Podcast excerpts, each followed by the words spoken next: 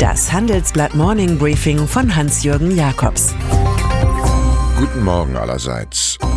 Heute ist Montag, der 19. August. Und das sind heute unsere Themen. Wahlbotschaften der Koalition.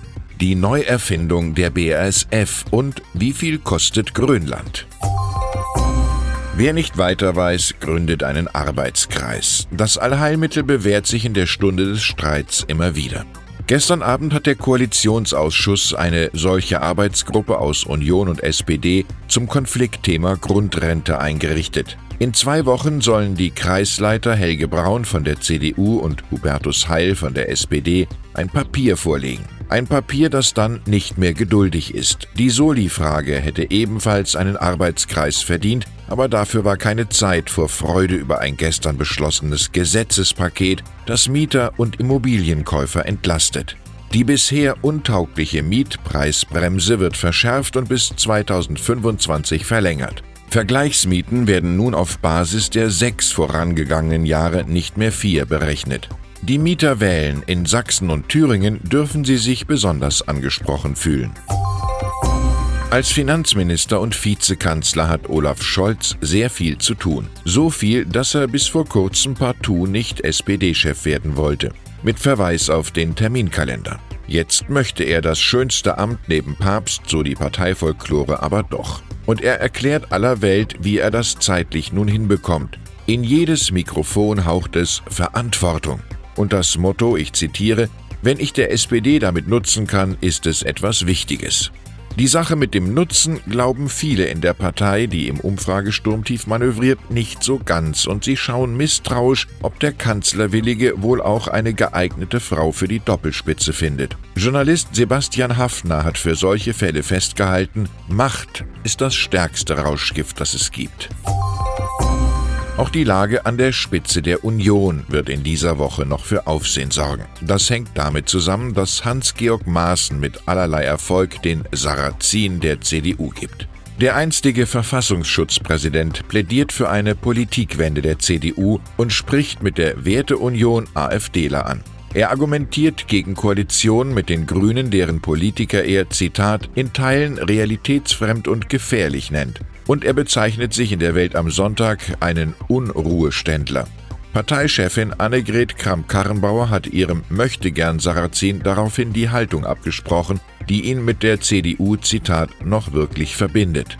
Diese Antwort auf eine Interviewfrage zu einem möglichen Parteiausschluss war vor allem eins nicht wirklich klug. Der Querkopf lebt nun mal am besten vom Betonkopf.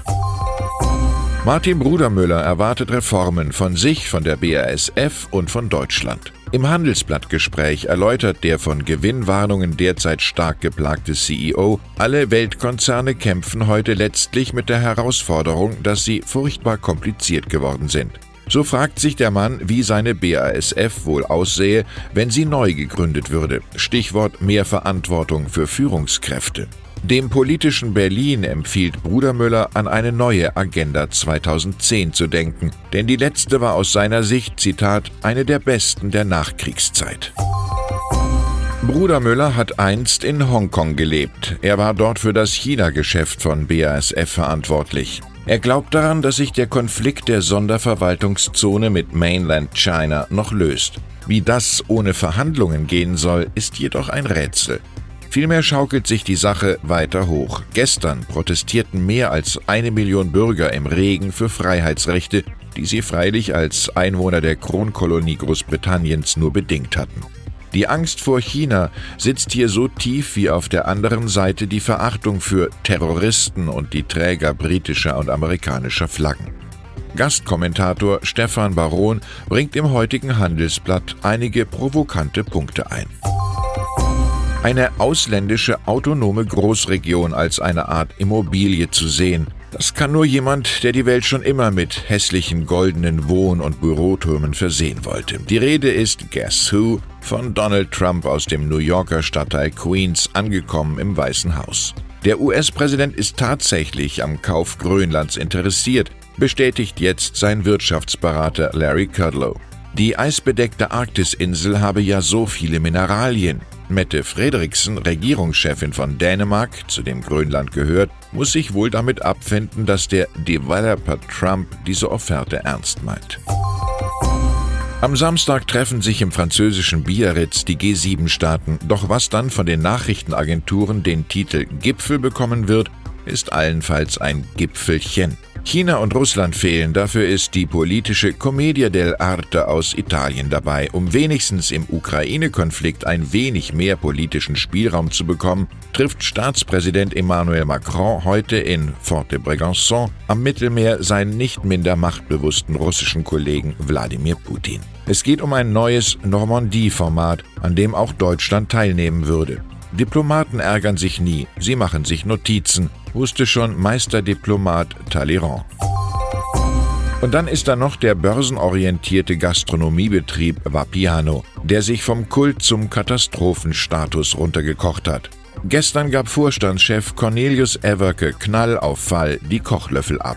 So einvernehmlich, dass Aufsichtsratschefin Vanessa Hall erstmal für ein paar Monate aushelfen muss. Finanzchef Lutz Scharpe soll von den Aufsichtsräten morgen einen neuen Dreijahresvertrag bekommen. Es muss ja trotz 101 Millionen Euro Verlust bei 372 Millionen Umsatz weitergehen. Im Eifer der Komplettsanierung hat man nun tatsächlich festgestellt, dass ein asiatischer Salat nicht so gut zum Hauptprodukt Pasta passt. Und der Kunde steht bei Vapiano in langer Schlange und kommt aus dem Staunen nicht mehr heraus. Ich wünsche Ihnen einen erquicklichen Start in die Woche, die sicherlich mit Gesprächen über die angelaufene Fußball-Bundesliga und die Spielkunst der obersten Meisterschaftsanwärter Dortmund und Leipzig angereichert sein wird. Es grüßt Sie herzlich Ihr Hans-Jürgen Jakobs.